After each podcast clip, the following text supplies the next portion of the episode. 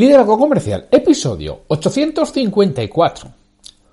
Hola, muy buenos días, tardes, noches, o sea el momento en que sea en que estés escuchando.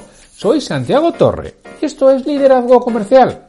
Bienvenidos, bienvenidas a un nuevo episodio de este programa que está pensado para que cualquier persona que quiere crecer personal o profesionalmente pueda realizarlo. ¿Por qué? Porque aquí tiene estímulos, ideas, consejos, recomendaciones, reflexiones para precisamente conseguir hacer las cosas de una forma diferente para ganar productividad, es decir, conseguir mejores resultados con el mismo esfuerzo o, a ser posible, con menor esfuerzo. Y que yo soy Santiago Torre y que mi trabajo es ayudar a los propietarios de pymes a que desarrollen su negocio. ¿Cómo lo realizo? A través de procesos de mentoría, precisamente con estos propietarios de, de pequeña empresa o con sus equipos directivos o impartiendo formación de calidad a su equipo de ventas. Formación que, bueno, el payback, el retorno de la inversión de esta formación es prácticamente inmediato. Al día siguiente está recuperada con el incremento de ventas gracias a esa ánimo, a esas ideas, a esos conocimientos adicionales y sobre todo a esa reilusión que coge el equipo de ventas en que puede hacer cosas distintas y conseguir resultados. Porque eso es lo que vamos a trabajar. Vamos a trabajar su compromiso,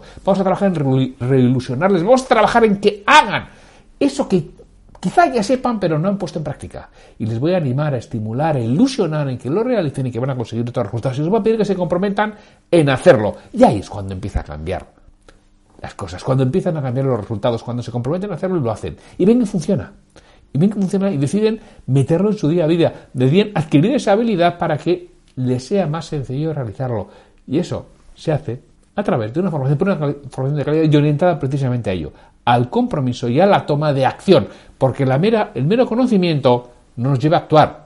Si fuera así, seguramente nadie fumaría, pero la gente fuma y conoce los peligros que tiene el tabaco.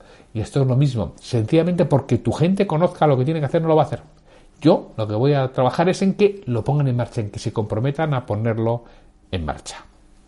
Si quieres saber algo más de eso, Santiago, arroba Santiago Torre y ahí podemos hablar sin compromiso alguno por tu parte sobre cómo te puedo ayudar a ti con un proceso de mentoría o puedo ayudar a, a tu equipo.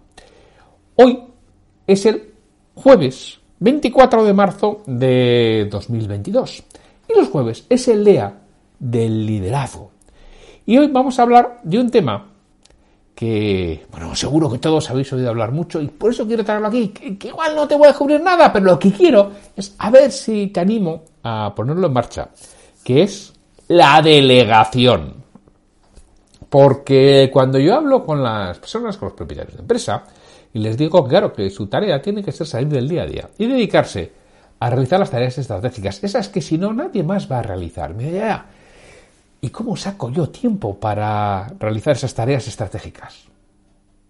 Pues muy fácil. Tú vas a sacar tiempo quitándolo de aquello que no tienes que hacer. Es así de sencillo. Pero eso, pues vamos a tener que empezar a delegar. Porque, ¿cuáles son las ventajas de la delegación? O sea, para ti, que vas a delegar, para ti, directivo, para ti, propietario, ¿cuál es la ventaja? Las ventajas son Primero, te va a permitir dedicar tiempo a actividades de más valor añadido que ahora no realizas. Y si las realizas, las haces cansado, las haces pensando en otras actividades que tienes que realizar de tu día a día y que aportan muchísimo menor valor. Porque además estas actividades de alto valor añadido habitualmente no tienen fecha límite y como nos acostumbramos a trabajar en fechas límite, las vamos posponiendo como sin die. Además, te facilita el enfoque en las tareas estratégicas que tienes que realizar. ¿Qué facilita el enfoque? Te ha liberado de otras preocupaciones. El enfoque está en tu cabeza, está en la mente, no está en otro sitio. Y haberte liberado de otras actividades facilita que estés realmente concentrado en lo que tienes que hacer, porque estás liberado de presión sobre el trabajo inmediato, sobre el día a día. Que yo no digo que te vas a liberar al 100%, que es que alguno me dice, ah, entonces si hago esto solo me dedico a tareas estratégicas. Eh, no, a si tienes un equipo de 70 personas, seguramente sí te dediques solamente a tareas estratégicas o te puede quedar algún residuo del día a día. Si tienes un equipo de seis, no, vas a tener que hacer tareas del día a día. Es decir, depende del equipo que tengas, el, vas a tener que hacer más o menos tareas del día a día. Pero lo que consiste es que ahora estás centrado en el 90% en tareas del día a día y en 10% estratégicas, y a veces soy muy generoso, lo que vamos a hacer es intentar dar la vuelta. Que estés dedicado un 80% de tu tiempo a tareas estratégicas y un 20% a tareas del día a día. Vale, pues es lo que vamos a, a trabajar. Y además, como consecuencia de todo ello, ¿qué va a suceder cuando tú delegas? Incrementa el resultado de la empresa. ¿Por qué? Porque hacemos mayores tareas de valor añadido. Las tareas de valor añadido valen más. Nos reportan más. Es que las mías no valen más. Entonces no son tareas de valor añadido. Así de simple. Te estás equivocando de tener, o no las haces bien y tendrás que aprender a hacerlas bien. Eso es otra historia. Pero, es decir, al directivo lo que le permite fundamentalmente es sacar tiempo para dedicarlas a tareas de más valor añadido, enfocarse en las mismas, liberarte de la presión del día a día y como consecuencia de todo ello, incrementar el resultado de la empresa. Y para el empleado, también la delegación es algo que si se realiza correcta y adecuadamente es muy bueno. ¿Por qué? Porque le desarrolla profesionalmente. Le ayuda a hacer cosas que antes no sabía hacer, es decir, vale más. Si mañana por lo que fuera no está en nuestra organización, sabe hacer más cosas, sabe demostrar que sabe hacer más cosas. Y eso le va a hacer mucho más empleable, es decir, aumenta su empleabilidad. Luego tú como empleado, si te piden que hagas una tarea que no te corresponde, en vez de protestar y decir que te la paguen, que eso también será, que yo no digo que no lo tengas que hacer, cógela y aprende, porque como persona vas a valer más. Además, va a incrementar la motivación, las ganas, porque todo eso te ilusiona. Al, porque los, seres humanos somos seres curiosos por naturaleza, entonces nos gusta aprender. Y si no es así, lo mismo, lo mirar. Porque entonces es que tenemos un problema de base. Además, para el empleado, las tareas se van mejorando porque tú vas a aportar tu visión y tu forma de hacer y esto va a mejorar muchísimo, que a su vez eso repercute en la empresa. Y por supuesto, permite que más personas puedan hacer más tareas. ¿Eso que hace? Que reduce la dependencia. Y reduce la dependencia significa que te puedes ir de vacaciones y alguien hace lo tuyo y no vuelves después de 15 días y digo, ¡oh! Lo que tengo aquí. Joder, y ahora esto cómo lo hago porque nadie me ha movido un papel. Claro, si es que nadie sabe hacerlo, porque solo lo sabes hacer tú porque no has delegado. Entonces, la delegación es algo realmente importante, importantísimo, tanto para la empresa como para el directivo, como para el, trabajador. Y es algo absolutamente esencial. Pero, ¿por qué no delegamos? Si está todo tan claro, ¿por qué realmente no delegamos? Hay bastantes motivos. El primero es porque creemos que solo nosotros podemos hacerlo bien. Creemos que lo nuestro es lo correcto, nuestro estándar es lo amor, porque el resto están equivocados. Pues vamos a ver. Pedazo de, bestia. Pedazo de animal. O sea, tú te piensas que eres el único en el mundo que sabe hacerlo, que eres el mejor del mundo. No eres el mejor del mundo en nada y justo eres el mejor del mundo en todo lo que haces. Pues lamento informarte que hay personas que lo hacen bastante mejor que tú. Prácticamente todo lo que haces. O sea, no me creo que seas el mejor del mundo en nada. Nada, eres el mejor del mundo. Con lo cual, siempre hay alguien que lo va a hacer mejor que tú. O sea, no seas tan cafre de pensar que eres el mejor porque no lo eres. Porque quizá oíste a Protágoras que decía que el hombre es la medida de todas las cosas. Esta frase la habrás visto en internet eh, a muchas personas. No, pero realmente la frase original es de Protágoras. Y además es una frase que no está escrita, pero esa frase se la, se la atribuyen a, Protágoras en uno de los libros que es cierto que, se perdieron, pero se encontraban en los discursos demoledores de Protágoras, que luego se fueron transmitiendo oralmente. Pero bueno, lo que nos decía Protágoras, el hombre es la medida de todas las cosas. Y vas tú y lo presionas y dice, el hombre, yo soy la medida de todas las cosas. Hombre, yo, yo, tengo una cuñada que es la medida de todas las cosas. O sea, porque eh, todo aquel que pese más que ella está gordo. Y todo aquel que pese menos está delgado.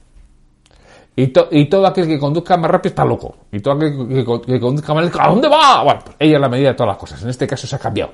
Y, esta puñada mía es la medida de todas las cosas. Otros os pensé que sois vosotros. Pues deja de pensar que eres la medida de todas las cosas y que eres el único que puedes hacerlo bien. Que ese es uno de los motivos por los que no delegas. Otro, es porque así no pensamos que somos indispensables. Primero, no eres indispensable. El, el cementerio está lleno de indispensables y sus empresas funcionando. Así que no eres indispensable. Y además, si eres indispensable, es que no te puedes ir ni de vacaciones, macho. O sea, que es que. Vamos a ver si empezamos a, delegar. Eh, en vez de convertirte en un indispensable, te conviertes en un experto en desarrollar a otras personas. Que es además lo que te va a permitir crecer. Y también el tercer motivo por el que no delegamos es porque tenemos miedo a perder el control. Necesitamos todo tenerlo controlado. Bueno, pues eso es una falta de autoestima tremenda. Si fíjate qué, contradicción. Por un lado, tienes una autoestima, vamos, que tú eres la autoestima personificada porque te piensas que eres el que mejor lo hace de todo el mundo. Fíjate por donde tienes la autoestima, por las nubes, pero no, en, contrapartida tienes miedo a perder el control. Es decir, tienes una autoestima muy baja.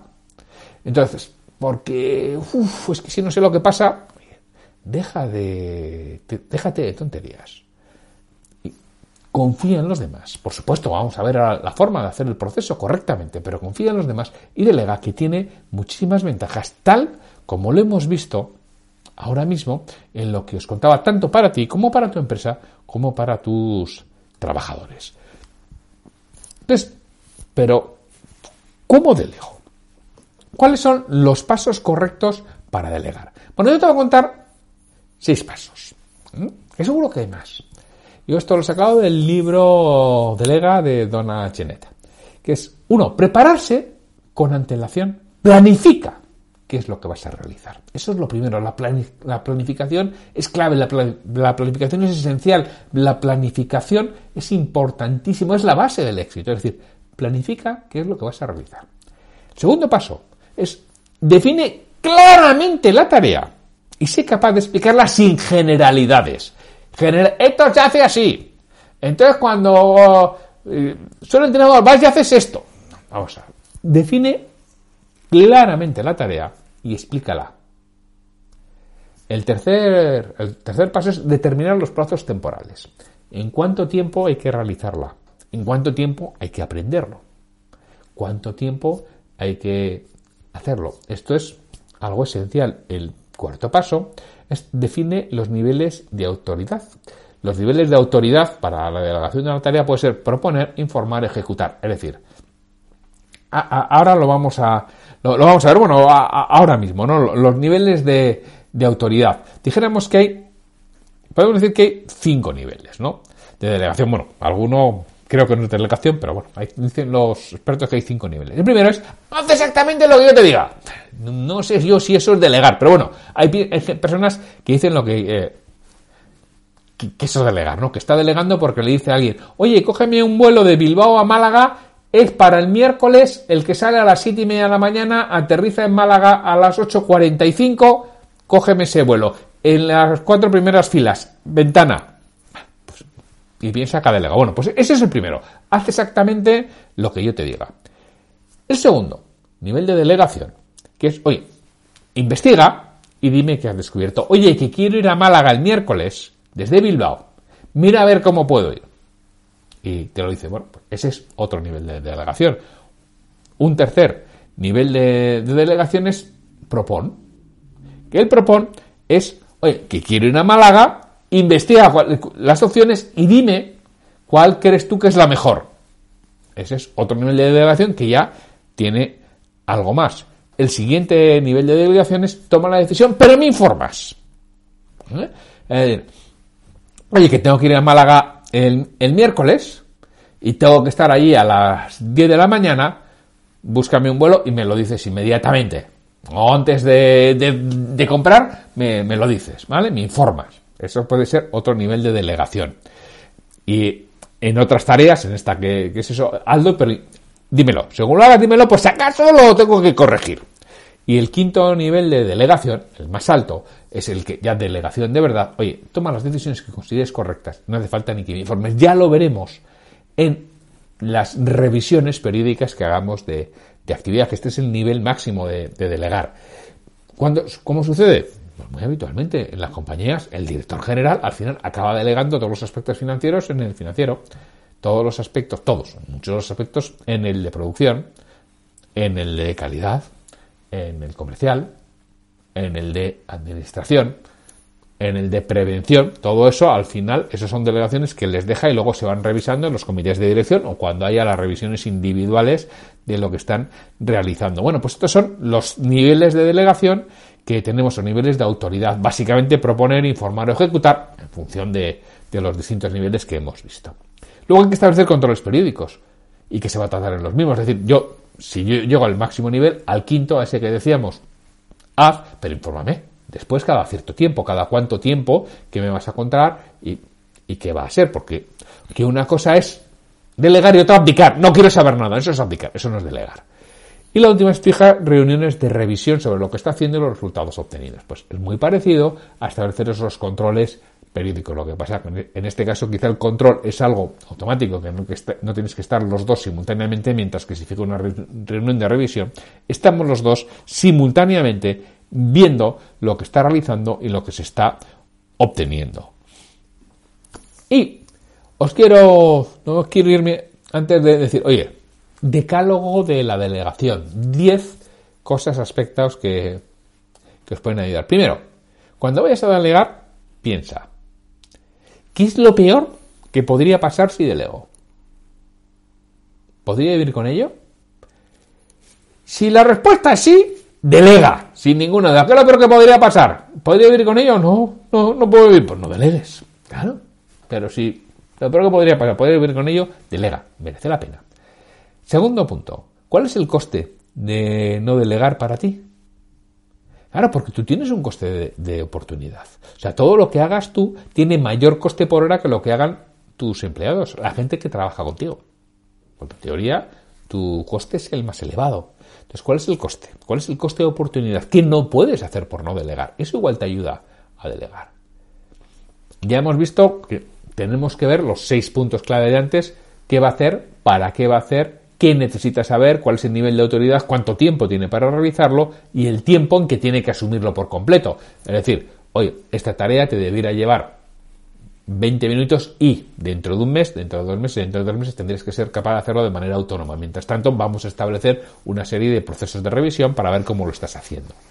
El cuarto punto, una vez que tú eso lo tienes claro, es te reúnes con la persona y se lo propones. Alguien que no quiere hacer nada, alguien que no quiere evolucionar, alguien que no quiere mejorar, alguien que quiere seguir con su día a día estrictamente a lo que, bueno, pues tú sabrás, tendrás que tomar las decisiones que tengas que tomar pero toma decisiones, ¿eh? Al, respecto de lo que sea. O lo aceptas o no lo aceptas, pero tomas la, tomas la decisión. Pero habitualmente las personas suelen querer hacer otras cosas. Te pedirán algo a cambio, seguramente, pero suelen querer hacer otras cosas. Entonces, el quinto punto consensúa. ¿Qué es lo que tiene que hacer? Pero de forma clara. Para eso necesito saber lo que hablábamos antes. ¿Qué va a hacer? ¿Para qué? ¿Qué necesita saber? Consensúalo con la persona. El sexto es mantén un tiempo el control de la tarea. Es decir, durante cuánto tiempo vas a estar controlando lo que realiza, lo que obtiene, cómo lo hace, de qué forma lo está realizando. El octavo punto es fija reuniones periódicas de seguimiento. Que una cosa es el control sobre la tarea inicial y después son las reuniones periódicas. Es decir, yo las primeras cuatro, cinco, seis, ocho veces que lo realices quiero estar encima, quiero verte, quiero acompañarte, quiero estar contigo, quiero que me mandes el resultado. Ese es el tiempo de control de la tarea. Y después es no, cada cuánto tiempo vamos a hacer seguimiento de lo que estás haciendo. Que esas son ya, esas, dijéramos, esas reuniones reuniones periodificadas en las que me vas a ir contando esa tarea que te delegado, es decir, ese director general habla cada cierto tiempo individualmente o en equipo con su director financiero, con su director de producción, con su director de calidad, con su director de logística o con quien sea en que haya delegado esas tareas. Luego tienes que ir ampliando los niveles de autoridad. Lógicamente, al principio le dirás, oye, informa, infórmame, luego dirás, proponme, y luego al final dirás, ejecuta. Entonces, no puedes pasar de 0 a 100 de golpe. El noveno punto de este decálogo fija al menos una reunión de revisión de lo que, de lo que realiza. Que es que a veces pasamos el marrón, y nunca mejor dicho, y nos olvidamos. Y luego nos llevamos a las manos a la cabeza, cuando el resultado no es el que esperábamos. No, es que solo lo puedo hacer yo. Solo lo puedes hacer tú porque no has sabido explicarlo. Melón o melona. Aprende a hacerlo. O sea, si ha, sucedido mal otra vez, seguramente no es culpa el que tienes delante. O sea, la responsabilidad es tuya. Porque lo has hecho mal. Aprende a hacerlo. Y el décimo punto una vez que hayas completado esta delegación, comienza de nuevo el ciclo con otra tarea, con esa misma persona o con otra. Porque esto es lo que tenemos que ir haciendo de forma repetitiva, de forma constante, con nuestro equipo, con la delegación, porque es la forma en la que vamos a hacer crecer el equipo, es la forma en la que vamos a dotar de mucho más valor a nuestro departamento o a nuestra empresa. Vamos a tener a las personas más satisfechas y nosotros vamos a tener tiempo para realizar esas, tareas de mayor valor añadido y aportar más valor y por lo tanto que nuestra empresa, que nuestro departamento valga muchísimo más. y además no seremos indispensables y nos podremos ir de vacaciones. ¡Por fin! Así que sin mucho más, esto es lo que os quería transmitir sobre delegación. Espero que os haya servido. Por cierto, si quieres que te ayude con un proceso de delegación, de cómo hacerlo con algo claro, concreto, conciso, estas son de las cosas que hago en esos procesos que ayudo durante unas semanas o durante un mes o mes y medio en todo esto y te acompaño para que lo realices y sobre todo para que lo aprendas para la siguiente vez. Pues si quieres que te ayude en algo de esto, santiago, arroba santiagotorre.com y hablamos sobre ello sin ningún compromiso. Verás cómo merece la pena. Pues sin mucho más, solo me queda despedirme de vosotros hasta mañana, viernes, en que tendremos un nuevo episodio de Liderazgo Comercial. Hasta mañana.